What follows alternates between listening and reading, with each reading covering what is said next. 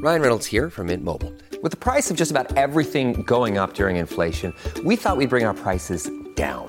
So to help us, we brought in a reverse auctioneer, which is apparently a thing. Mint Mobile unlimited premium wireless. Ready to get 30, 30, bit to get 30, bit to get 20, 20, 20, bit to get 20, 20, bit to get 15, 15, 15, 15 just 15 bucks a month. So, Give it a try at mintmobile.com slash switch. $45 upfront for three months plus taxes and fees. Promo rate for new customers for limited time. Unlimited more than 40 gigabytes per month. Slows. Full terms at mintmobile.com.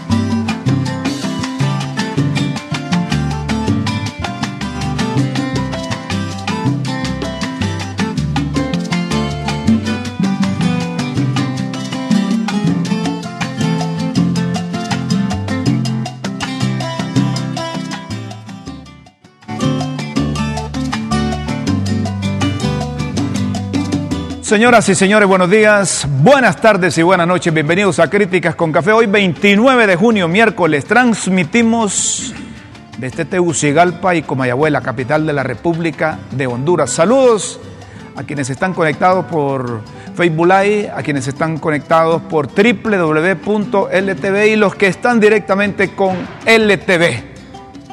Bienvenidos. A propósito de bienvenida, también le damos la bienvenida a don Guillermo Jiménez Mayén, eterno compañero de viaje. Buenos días, Guillermo. ¿Qué tal Hermano, estás? plenitud de vida para ti Igualmente. y para nuestros respetables televidentes. Gracias por permitirnos incursionar en sus sagrados espacios. Gracias por vernos, acompáñenos y también critíquenos desde allá. 13 años, 13 años se dicen fácil, son 13 años que el partido Libertad y Refundación,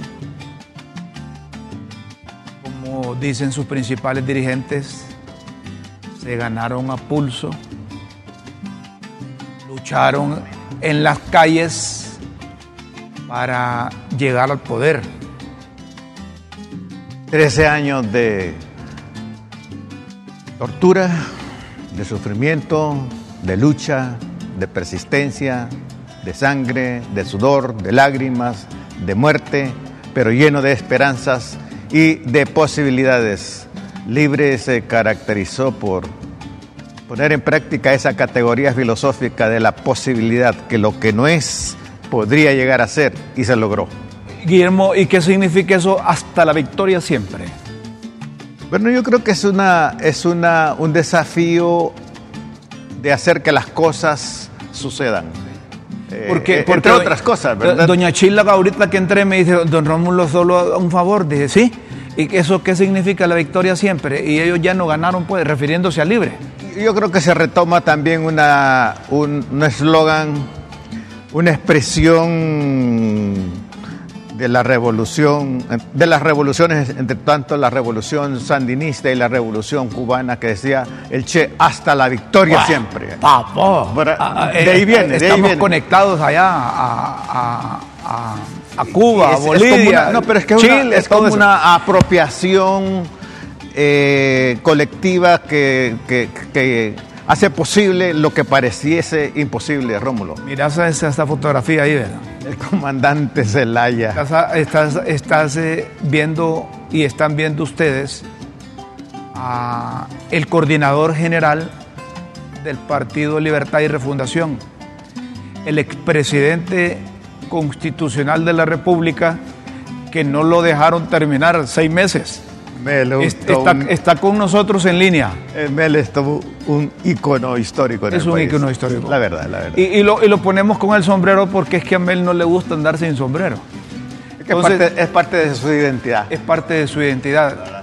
Eh, el presidente don Manuel Zelaya Rosales, tengo que admitir aquí que me costó contactarlo y lo he estado rogando hasta antes de la elección. Ah, de veras. Pero hizo tiempo porque tiene una agenda muy apretada porque como están conmemorando ahí.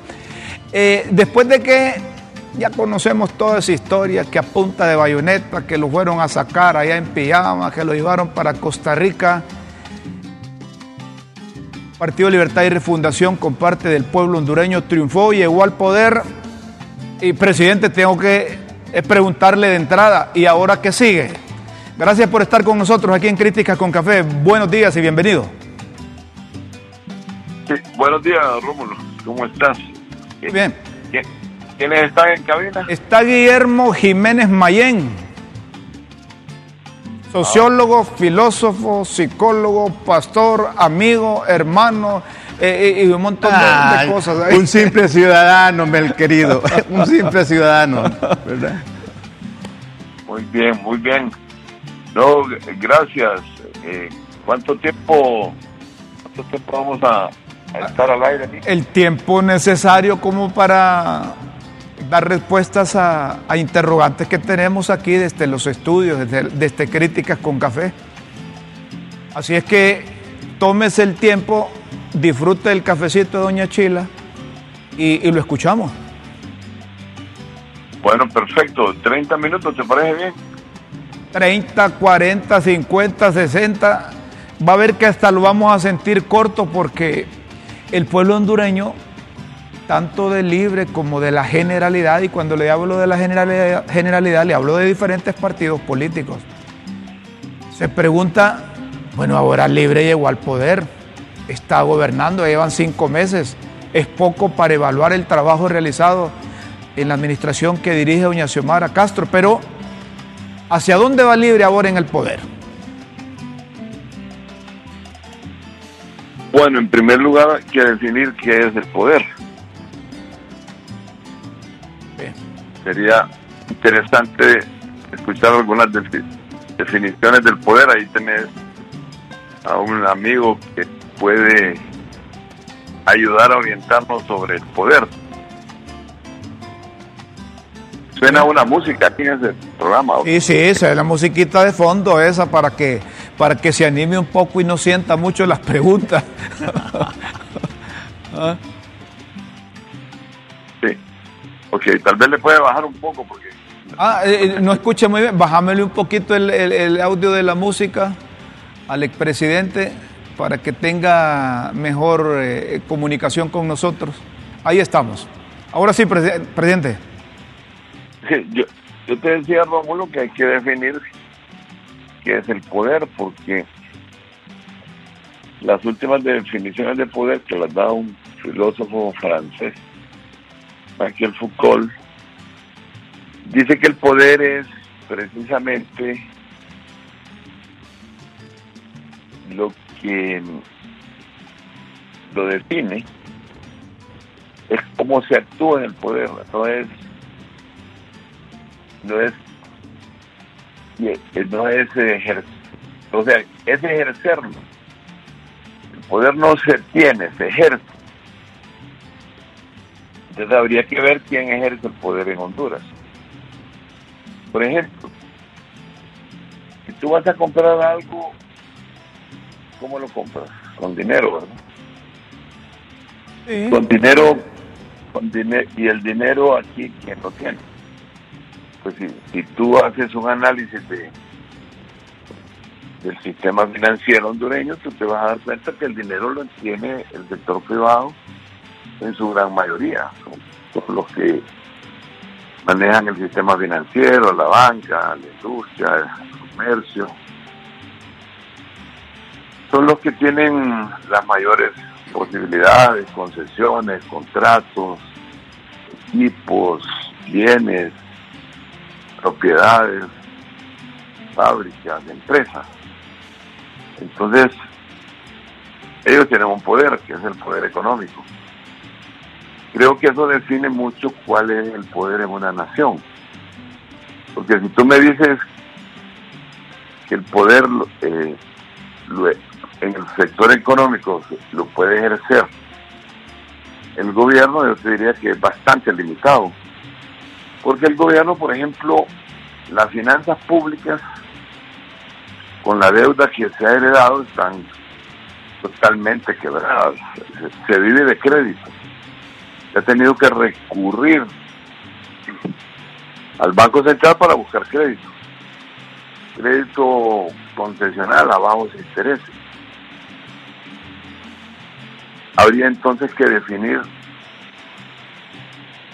que parcialmente el poder político sí lo tiene, parcialmente sí lo tiene la presidenta Xiomara Castro. Pero el poder económico sigue en manos de los que siempre lo han tenido, pues, durante 40 o 50 años. Correcto, ¿y eso piensa cambiarlo? Bueno, habría que ver exactamente cuáles son los fines que se persiguen con el capital, porque no se trata de una voluntad política cambiar el poder económico, se trata de una relación de poder. Pero te mencionaba a Foucault, porque Foucault dice que el poder es siempre el que se ejerce entre un dominado y un dominante. En ese caso no es sencillo pensar que, el sector privado vaya a convertirse de la noche en la mañana en un factor de éxito en el país cuando ellos mismos son los que tienen el poder económico, más bien de llegar a acuerdos con el sector privado que es lo que se busca. Una, ¿hay, ¿Hay alguna coordinación ya de lleno pensando en función de ese poder económico, de ese poder privado? Porque hay sectores que creen que con el poder político que tiene, como usted mismo lo calificó parcialmente, el Partido Libertad y Refundación, se pueden hacer grandes transformaciones para beneficiar a la grande mayoría. Pero cuando le hablo de coordinación con ese sector privado, le estoy hablando de coordinación para garantizarle al sector privado que sus recursos, que su trabajo se les protege, se les garantiza seguridad jurídica para que ellos puedan invertir y puedan ser un brazo, se puede calificar así, un brazo aliado de la administración de doña Xiomara? Es que el, el poder económico es un poder estructural, está basado en leyes, contratos, artículos de la Constitución de la República, en los códigos procesales, absolutamente en todo. El poder económico en Honduras es sumamente fuerte, pues. En ese sentido, si hay acuerdos con el, con el sector empresarial, el sector privado, el sector de inversionistas, se trata precisamente para lograr inversión en el desarrollo del país. Pero eso no, no es siempre el único camino que tiene el Estado. Por el momento, se han logrado establecer algunas algunas instancias de diálogo con el sector privado, yo creo que están están avanzando. Presidente Zelaya, ¿por qué hay sectores, parte del sector privado, que temen a la administración de Libre?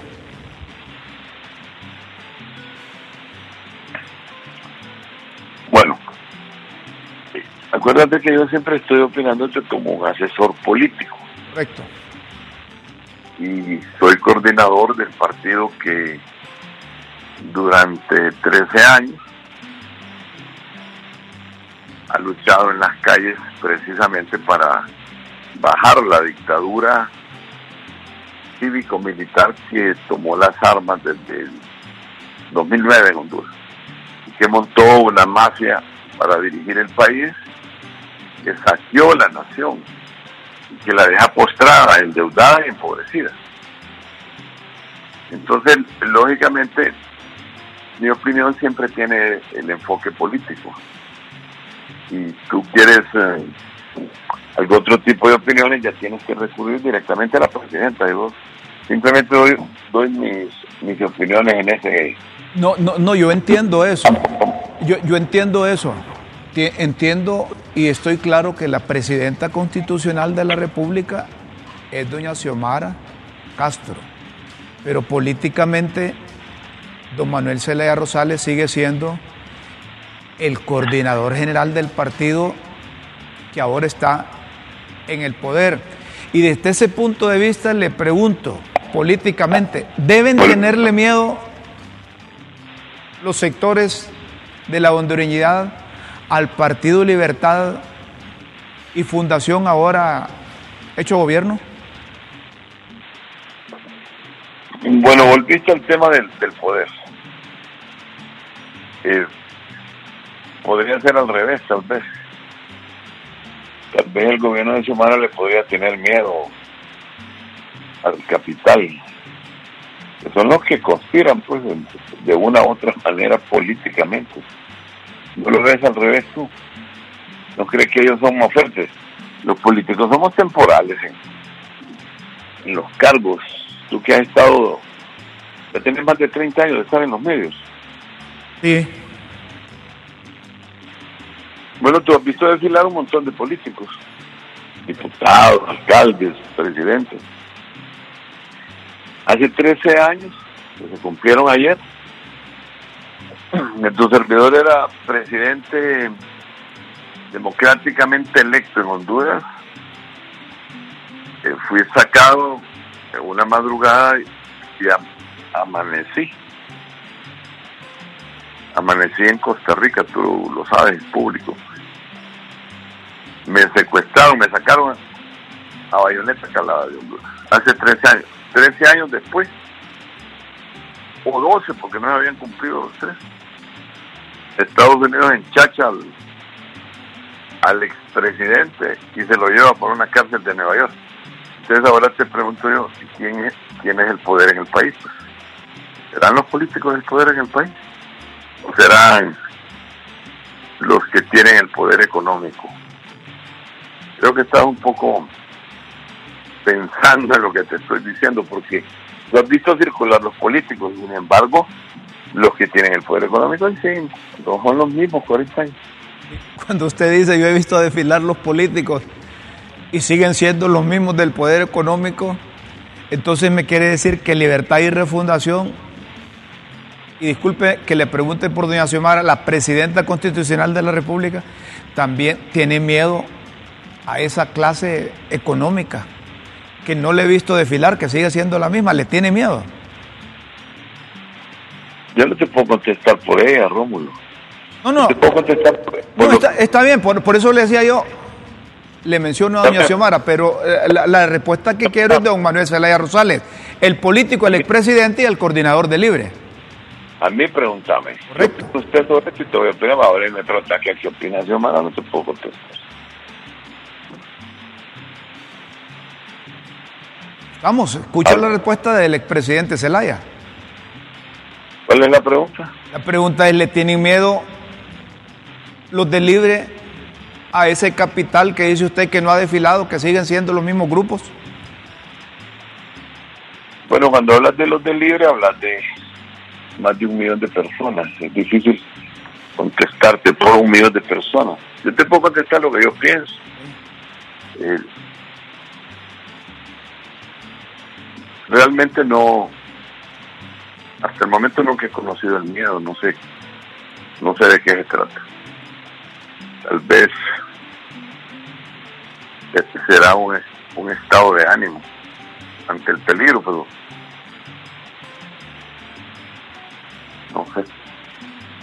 Y con relación a a la paradoja que tú planteas entre si los empresarios le tienen miedo al Partido Libre o es el Partido Libre el que le tiene miedo a los empresarios. Por te puse la comparación de la historia.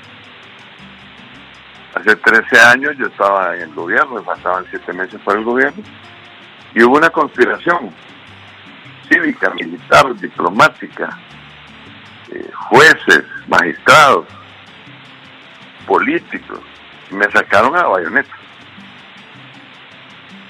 Entonces, ¿quiénes son los que tienen el poder aquí, Rómulo?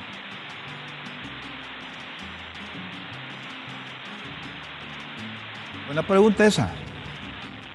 Sí, tienes que hacértela tú ahí en el, Y, no, y agrego otra, agrego otra pregunta relacionada. Hay temores de las máximas autoridades de libertad y refundación a que al comenzar una nueva administración, digo nueva administración porque no los dejaron terminar la, la anterior, pueda ocurrir lo mismo que el 28 de junio de 2009 O algo parecido. o algo parecido. Bueno, yo creo que el lenguaje no es, el argumento no es muy válido porque en el 2009 Libertad y Refundación no existía. No existía, correcto. Existía Pero son, los, pero son los mismos protagonistas y son los que fundaron este partido. Y los otros también son los mismos pro- eh, protagonistas. Cuando hablo de los otros me refiero a, a ese capital que usted dice que, que- que no está en poder, Poder económico. que no está en poder eh, de libertad y refundación o de la parte política que logró escalar la posición de la conducción del país. Solo te estoy ayudando con el lenguaje, porque cuando se cometen errores de apreciación, dice Libertad y Refundación, que hace 13 años lo sacaron.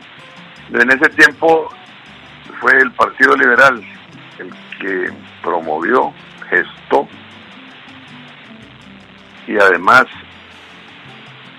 perpetuó, ejecutó un golpe de Estado asociado y conspirando con otras organizaciones de la sociedad.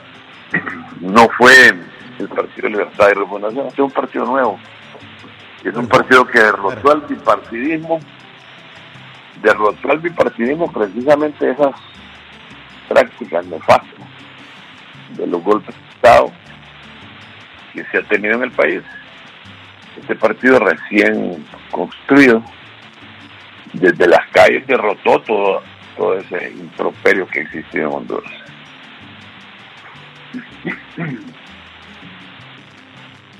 El presidente Zelaya, 13 años después,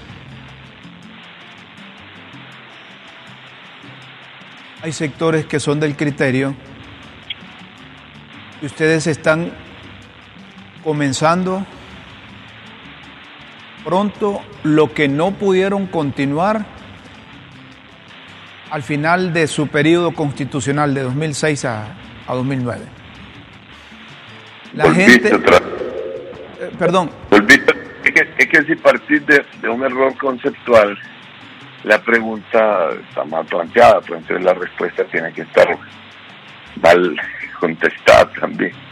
Eh, continuar, dice, era el Partido Liberal de Honduras, el otrora glorioso partido de las milicias eternamente jóvenes de Zulia Huete. Eso éramos nosotros en aquel tiempo, Partido Liberal de Honduras. Acuérdate, entonces ahora es otra historia. No, no, tiene... pe- no, pero es válida la pregunta y tengo que replanteársela. Ah, sí, sí. Tengo que, Eh, re- tengo que replanteársela porque en el 2009, ¿qué fue lo que originó todas esas diferencias y que le programaron el golpe que lo sacaron a usted? Una consulta Bueno. popular, recuerda. La consulta, la consulta popular, ¿verdad?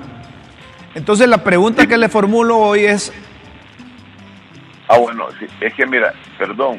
eh, dale, Rómulo, hacer la pregunta, por favor. sí, la, la- la pregunta que le formulo hoy es si aquella vez una consulta popular que intentaron poner en práctica y que consideraron ilegal unos sectores y que procedió ese golpe de Estado que para unos es sucesión presidencial, la pregunta concreta es, ¿volveremos a hablar de la cuarta urna o más concretamente, debemos hablar de una Asamblea Nacional Constituyente? O de la refundación de Honduras. o de la refundación de Honduras, como dice Guillermo. Bueno, ya nos vamos aproximando a la, al enfoque correcto, porque estamos hablando de momentos históricos. Pero tú cuando en la pregunta metes al Partido de Libertad y Refundación, entonces partes de una pregunta mal planteada, mal hecha y un error histórico también, porque el partido... Ahí está clarificado eso, que cuando usted estaba en, el, en, la presidencia de la República era don Manuel Saleda Rosales en representación del Partido Liberal. No existía libertad y refundación, ahí estamos claros. Perfecto, allí ya vamos, vamos a, a tono. Si tú me dices, ¿y usted qué opina? Entonces yo te doy una opinión, pero ya cuando metes las estructuras históricas, entonces entras en contradicción. todo gusto, mira. Los partidos políticos son instrumentos para la lucha del poder, no, no son instituciones permanentes. Por ejemplo, en, América Latina, en casi toda Europa, los partidos liberales prácticamente desaparecieron del mapa o, o casi significan, igual que aquí, una pequeña proporción de votos. Ya esas ideologías han quedado como rezagadas en el tiempo. Eh, en aquel momento, eh, su, su servidor era miembro del Partido Liberal, tenía pues más de 25 años de estar militando en el Partido Liberal, y que el Partido Liberal desde la llanura, luchando contra Pepe Lobo en el Congreso, Ricardo Maduro Joyce en la presidencia de la República y Juan Orlando como coordinador de la campaña de Pepe. Nosotros, desde la oposición de la llanura, los derrotamos y le ganamos las elecciones. En ese momento, su servidor, en ese momento, estamos hablando de la historia, como liberal hizo planteamientos, ejecutó reformas, programas, en todo sentido en Honduras, que le dieron una nueva visión al país. Y era una visión eminentemente, como yo la planteé, liberal, pro-socialista, así se le planteó. Una visión de un Estado nuevo que había que reformarlo. De un Estado que, yo me acuerdo que me hizo una pregunta en la casa presidencial y en directo del Edgardo Melgar, de, hoy mismo. Señor presidente, ¿cuál es el problema de Estamos hablando, usted fíjate, del 2000, estamos hablando desde el 2007, 2008. Y desde ese tiempo le dije, mira, Edgardo, en mi experiencia que tengo aquí en la presidencia de la República, el principal problema de Honduras es la justicia no es en sí exactamente el problema del desarrollo. Existe el problema de la corrupción, de la pobreza. Existe, no, pero el principal problema es la justicia. En Honduras no hay justicia porque la justicia está manipulada. La justicia tiene demasiada injerencia de la política sectaria o de intereses económicos. Imagínate y aquí la empresa privada propone a los jueces y los magistrados. Entonces, son juez y parte. Él es el, el conejo cuidando la lechuga y la zanahoria. Desde aquel tiempo. Y si tú te remontas a ese tiempo, vas a ver que en el 2009, pues la conspiración, ahí estaba gran parte, gran parte de la Corte Suprema de Justicia, la conspiración. Entonces, cuando una corte se presta para un golpe de Estado, para romper el hielo constitucional, Honduras fue expulsada de, la OEA, Honduras fue condenada por todos los organismos internacionales del mundo, por todos los países del mundo, y, se fue a se fue al pantano del país, pues, por, por ese golpe de Estado. Entonces, si hacemos transcurrir los años,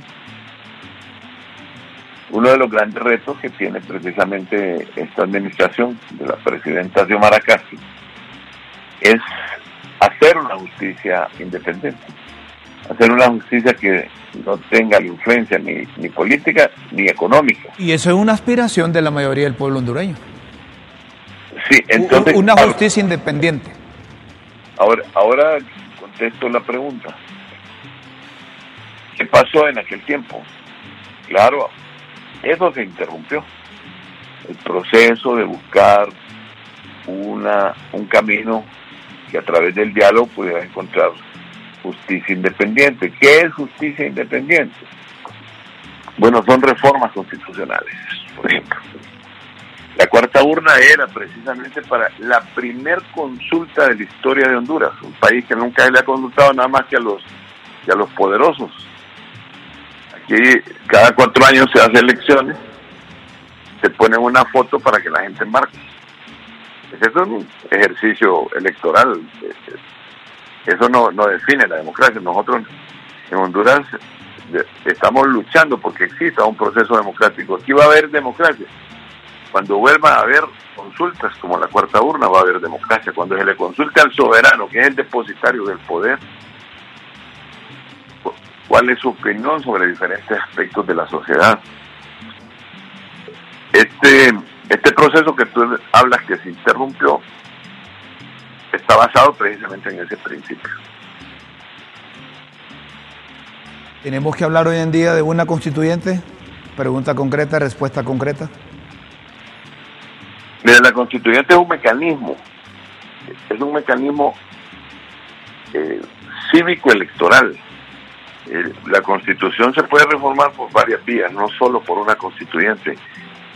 Yo he repetido eso muchas veces, que una constituyente no, no la puede hacer un partido político solo, porque no puede ir solo a las urnas. Pues una constituyente es un, es un pacto nacional. En Honduras han habido posiblemente más de 17 constituyentes en la historia y todos corresponden a un pacto nacional. Eh, no hay condiciones en Honduras para un, una constituyente. Hay muchos sectores sumamente poderosos en contra de una Asamblea Nacional Constituyente precisamente porque defienden sus, sus derechos. Aquí cuando tú hace poco mencionaste seguridad jurídica, la seguridad jurídica aquí es para los poderosos, pues, porque la seguridad jurídica no es para los pobres. Los pobres no tienen seguridad jurídica. El Estado de Derecho, el Estado de, del Derecho de sus, de sus propiedades y de sus bienes, no es de los pobres. Entonces, eso, esa terminología que se usa aquí en forma permanente para defender los intereses del capital. Y cuando ellos sienten que va a haber un debate sobre esos temas de la justicia, de la equidad, de la desigualdad. Entonces entran como en, un sentido de, de, inseguridad, de, miedo, de temores, que yo los considero infundados porque una, una sociedad debe tener facilidades de diálogo. Diálogo es buscar acuerdos políticos. En Honduras no hay en este momento ninguna oportunidad para una Asamblea Nacional Constituyente, ninguna oportunidad.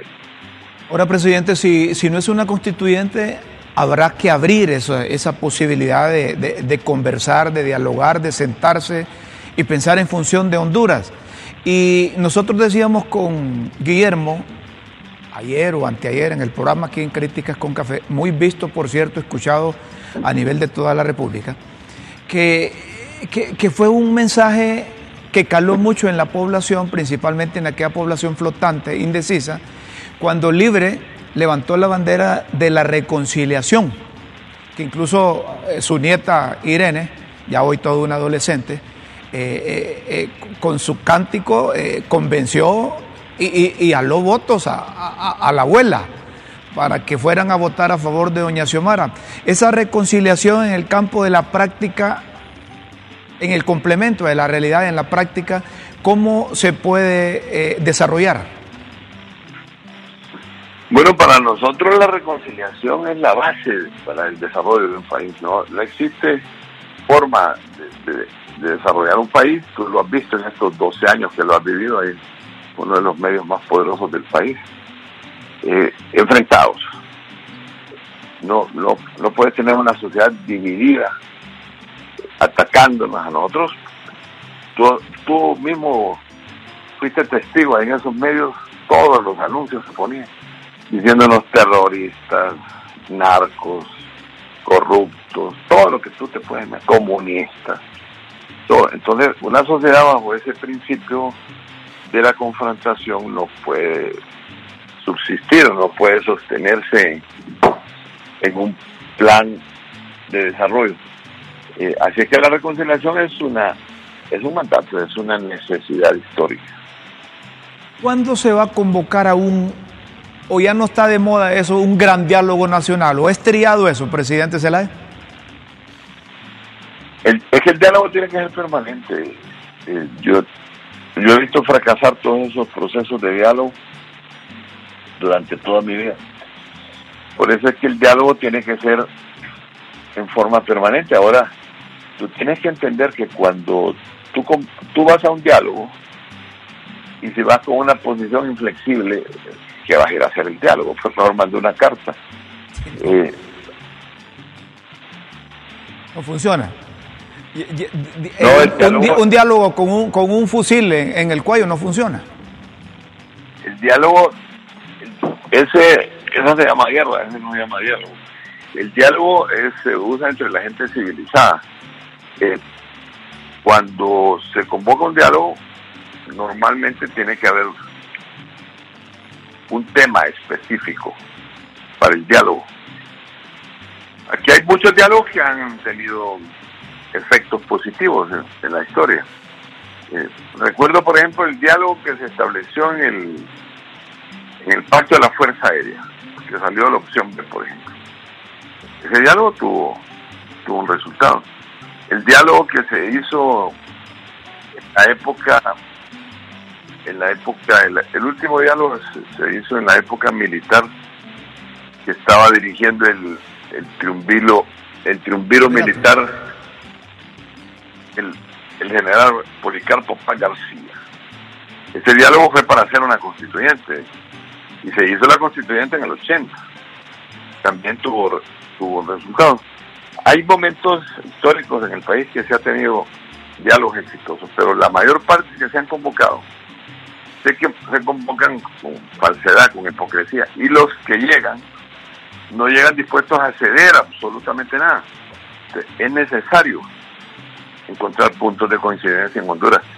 Si no se encuentran puntos de coincidencia entre el capital y el trabajo, si no se encuentran puntos de coincidencia entre las grandes mayorías desposeídas que no tienen ni cama que caer muertos, ni siquiera un terreno para enterrarlos, y los que tienen excesos que pueden contribuir con el desarrollo, tampoco se podrá encontrar los caminos del desarrollo. El diálogo siempre es necesario. ¿Qué les dice a aquellas personas, a aquellos hondureños que piensan en función que hablar de un socialismo democrático hoy en día y hablar de antiimperialismo es un lenguaje que no transmite tranquilidad al país ni a aquellos sectores que que le apuestan por el desarrollo, por el crecimiento, por generar riqueza, por generar empleo. Es contradictorio todo, todo lo que me has dicho, pero te lo, contesto con todo gusto. Mira, por ejemplo, hablar de anticorrupción, eh, ¿quién se pone nervioso? Los corruptos. Si hablas eh, contra el tráfico de las drogas, ¿quién se pone nervioso? Los traficantes de drogas. Entonces, si tú hablas contra el imperialismo, ¿quién se pone nervioso? Como dices tú, los imperialistas. Si tú hablas del, de la democracia, ¿quién se pone nervioso? Los que hacen fraude. Entonces, lógicamente, de eso se trata el sentido de los principios de un país. Si nosotros somos un país democrático, donde la Constitución dice, expresamente lo dice, que el fin supremo del Estado es el ser humano. El fin supremo del Estado no es, no es la actividad esa que mencionas tú, la actividad económica. Si la actividad económica no sirve al ser humano, la actividad económica no tiene ningún sentido porque solo privilegia y excluye y explota y destruye más bien el género humano. Entonces, claro, cuando se habla de, socialismo democrático, se ponen nerviosos los fascistas, se ponen nerviosos los explotadores, se ponen nerviosos los que no creen en la sociedad, sino en sus propios intereses. Eso es lógico. La relación con Estados Unidos, ¿cómo está hoy en día? Si tomamos en cuenta que ese país ha enviado altos dignatarios, altos funcionarios a, establecer lazos de amistad y relaciones con el gobierno de Doña Xiomara y sobre todo relacionado con la migración irregular, eh, eh, expresidente Zelaya. Recuerdo una frase que incluso coincidimos allá con usted en la Organización de las Naciones Unidas en Nueva York, cuando usted dirigió un discurso y dijo, la migración es un derecho humano. ¿Qué se hace desde el gobierno y qué hacen esos países que se ven, dicen ellos, afectados con la migración irregular? Bueno, la asociación y hacer de las ideas de, estábamos hablando del imperialismo. Eh, ¿Tú crees que Estados Unidos hace prácticas imperialistas el mundo o solo prácticas democráticas? No quiero convertirme en el, en el periodista. pero, no, pero eso, lo dejo yo así al aire, porque estamos hablando del imperialismo y en eso te pasaste a Estados Unidos. Verá, hay muchos imperios.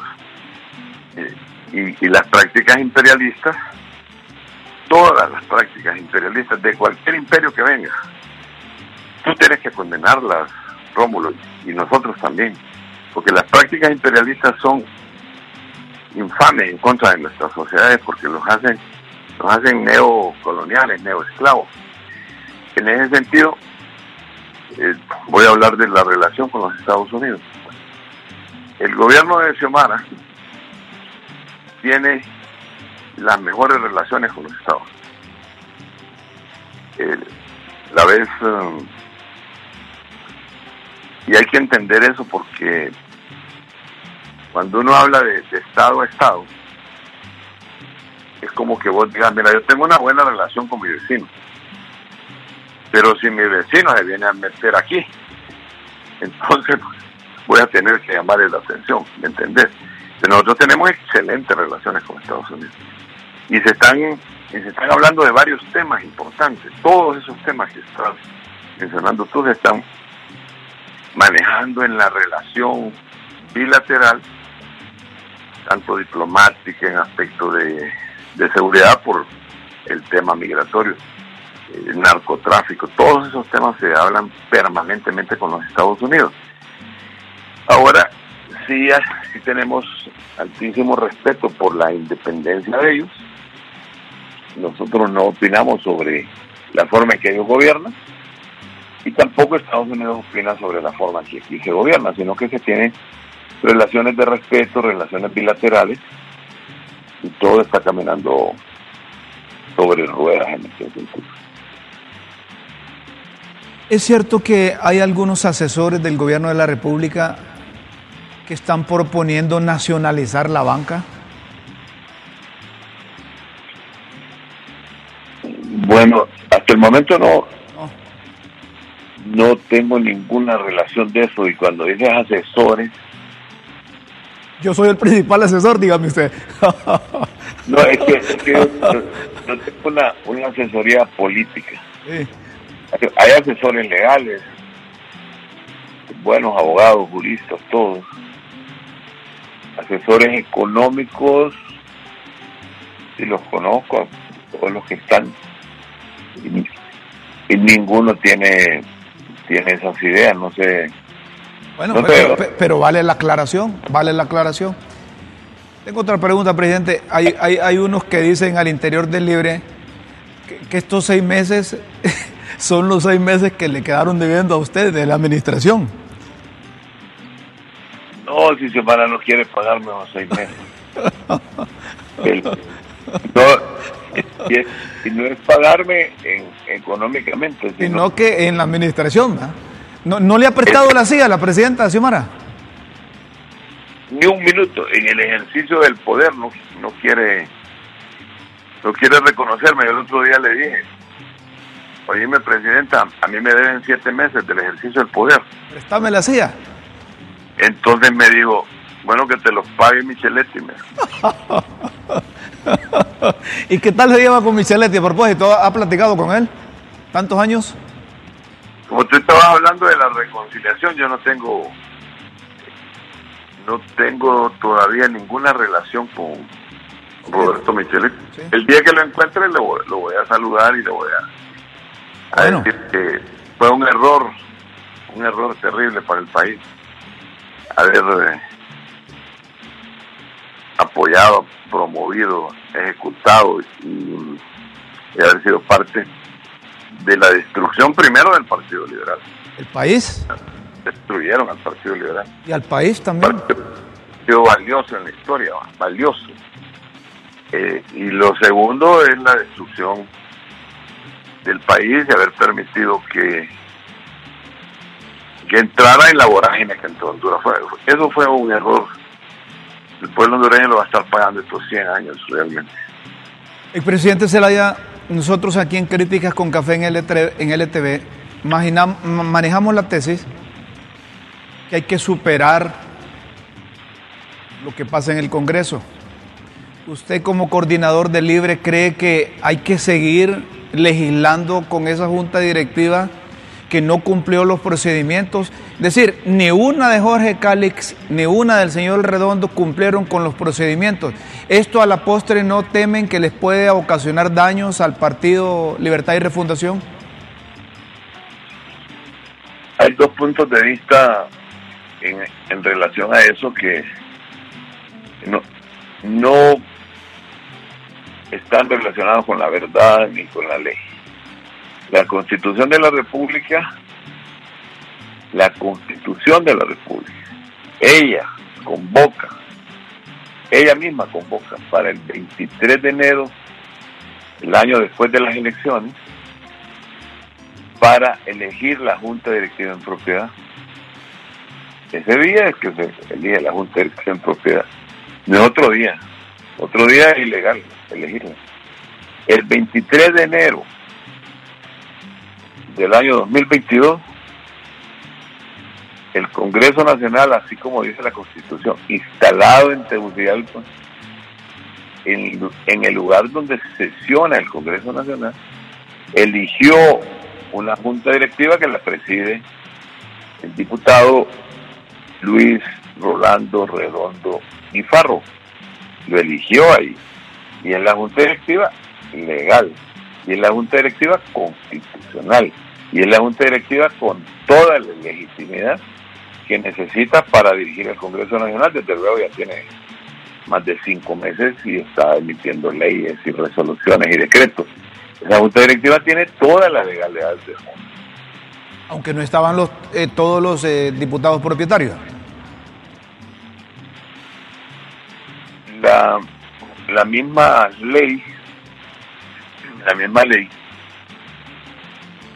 establece que cuando no está un diputado propietario, habiendo sido convocado por la Constitución, y está el diputado suplente, se integra inmediatamente, pues es parte del proceso de esa junta directiva se eligió. Se podía elegir con 65 votos, pero se eligió con más de 86, 90 votos. Es decir, que usted no ve que en el futuro vamos a tener problemas con la legislación que se pone en práctica. Bueno, qué problemas pueden haber, pero serían ilegales y, problemas arbitrarios. La legalidad la tiene esa Junta Directiva. Una última pregunta, señor presidente, agradeciéndole esta comunicación con LTV y críticas con café. ¿Qué debe esperar el hondureño común y corriente con relación a la elección de la próxima Corte Suprema de Justicia? Bueno, ahí entramos otra vez en el tema de la Constitución. La Constitución no se puede reformar en un año, sino que se reforma en dos. Obligatoriamente se tiene que ir a cumplir el mandato de la Constitución que dice que los abogados calificados envían al Congreso y el Congreso elige. Pero quien propone históricamente en Honduras, eh, las propuestas nunca las hizo eh, los sectores que no, que no fueran los que habían asumido el poder. Pero ahora lo hacen diferentes sectores, o sea, los sectores de interés nombran a sus propios, a sus propios abogados Entonces, eso hay que cumplirlo forzosamente. Eso es parte de, de un mandato constitucional y se, y se va a cumplir, así como dice la Constitución. No va a haber sobresalto en eso. Yo pienso que, mire, el Partido Nacional, independientemente que esté muy golpeado por la derrota, el Partido Nacional también tiene dirigentes pensantes, pues gente, gente muy capaz. Y saben que promover un, un estado de facto al no elegir la Corte sería catastrófico para ellos mismos. Pues, no. Yo creo que el Partido Nacional va a dar todo su su, su posicionamiento acorde a los intereses del país y no a los acorde a los intereses sectarios. Y se va a poder elegir, porque sin el Partido Nacional no se cosa. Se tiene que elegir junto con el Partido Nacional, el Partido Liberal, el Partido Salvador de Honduras y el Partido Libre. Tiene que haber en ese momento una votación en la cual se elijan los magistrados para que se llegue, se tiene que llegar a 86 votos en cada magistrado que se va a elegir. Entonces, no creo yo que haya un boicot en eso, yo pienso que se va a elegir la Corte. No cree que puede haber un boicot, pero no duda que puede, puede registrarse. No, yo, yo no creo que, que haya boicot. Porque es que hay personas, presidente Zelaya, que creen que, que, el Partido Nacional se va a embrecar, como dicen popularmente, y que no va a participar para que, eh, como la ley dice, que no elegir oportunamente la nueva Corte Suprema de Justicia continúa la que está, entonces dicen, en el Congreso juegan con balón adelantado, le dan a la UFERCO poder para que actúe como fiscal y entonces eh, es camisa de once varas para los nacionalistas si apoyan o no que hay una nueva Corte Suprema de Justicia. Pero ya cuando usted me dice que los cuatro partidos que conforman la mayoría de los diputados en el Poder Legislativo deben ponerse de acuerdo, me parece, no sé si estoy equivocado, que hay pláticas en ese sentido que lo que buscan es seleccionar a los mejores profesionales del derecho para que de ahí el Congreso elija a los 15 nuevos magistrados. ¿Así es? Bueno, esa es una tesis tuya. Yo, yo pienso que sí se va a elegir. Ahí tiene también un, un diputado eh, la democracia cristiana, tiene un diputado tiene un diputado eh, el PAC. tiene un diputado del PAC también. Entonces yo creo que sí se va a elegir y que hay la suficiente madurez. Mira lo que ha pasado Rómulo es bastante fuerte bastante duro para la historia de este país este país está viviendo una crisis crisis profunda y yo pienso que nadie quiere seguir viviendo en crisis, todos queremos que se resuelva. Y se resuelve buscando el interés público, el interés moral, no el interés estario, el interés particular. Yo, yo pienso que el Partido Nacional, como te digo, tiene suficiente madurez para ir a elegir el nuevo poder del Estado. Acuérdate que este poder tiene un mandato constitucional, entonces sería absurdo no hacerlo. Correcto. Presidente, gracias por atender esta comunicación de Críticas con Café y LTV. Siempre estamos a la disposición y hay tantos bueno, temas que hablar solo, con usted. Solo, solo contesto las las apreciaciones que hacía al principio. ¿Qué, qué sigue? Bueno, este país tiene ocho y medio millones de habitantes. Tenemos Así 10 ya más bien. un país con serios problemas. Lo que sigue es buscar, buscar soluciones. Eh, ese es el proyecto de refundación del país que lo encabeza la presidenta y en estos seis meses que ya va a cumplir la presidenta, Ayer 152 días, hoy 153. Xiomara ha hecho más en estos 153 días que en los últimos 20 años en Honduras. Sin embargo, como no, no estamos, no hay publicidad montada, entonces parece que muchas personas no se dan cuenta de lo que se está haciendo, pero hay toda una reforma estructural del Estado, hay inversión en los más pobres, en la agricultura, se está llegando a la gente más pobre, se está subsidiando. Cada vez, tú tienes un carro, Rómulo, cada vez que llegas a una gasolinera y por cada galón de gasolina o diésel que le echan al carro, Xiomara te pone 10 lempiras en la bolsa, ¿cuánto has, cuánto has utilizado en estos meses? Todos estos meses has utilizado tu carro de gasolina. Bueno, anda, anda ya un montón de dinero que te lo ha echado Xiomara en la bolsa. Entonces, eh, ha hecho un, una, un esfuerzo inmenso para rescatar un Estado que está, en primer lugar, endeudado hasta la coronía y un pueblo empobrecido en estado de miseria por levantarlo. Eso es lo que queda y eso es lo que se va a luchar por hacer. Perfecto, muchas gracias, presidente Zelaya. Un abrazo. Bueno. El expresidente constitucional de la República, don Manuel Zelaya Rosales, y coordinador general del Partido Libertad y Refundación con nosotros aquí en Críticas con Café. Una opinión última. Bueno, nos dicen que el tiempo está concluido.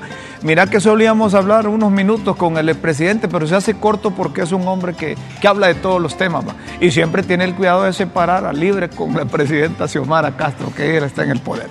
Bueno, en todo caso, la presidenta y Libre está puesto ahí para buscar alternativas, buscar soluciones, para construir, para reconstruir esta nación, si es que le encontró. Le encontró destruida. Ya no es para justificar, para llorar sobre la leche derramada, sino buscar soluciones. Señoras y señores, los invitamos para que mañana de nuevo estén con nosotros a partir de las 9 de la mañana en LTV en Críticas con Café. En cualquier parte del mundo puede sintonizarnos www.ltv.hn. Muchas gracias, amigos. Por ahora, Muchas gracias. Feliz mañana, buenos días, buenas tardes y buenas noches.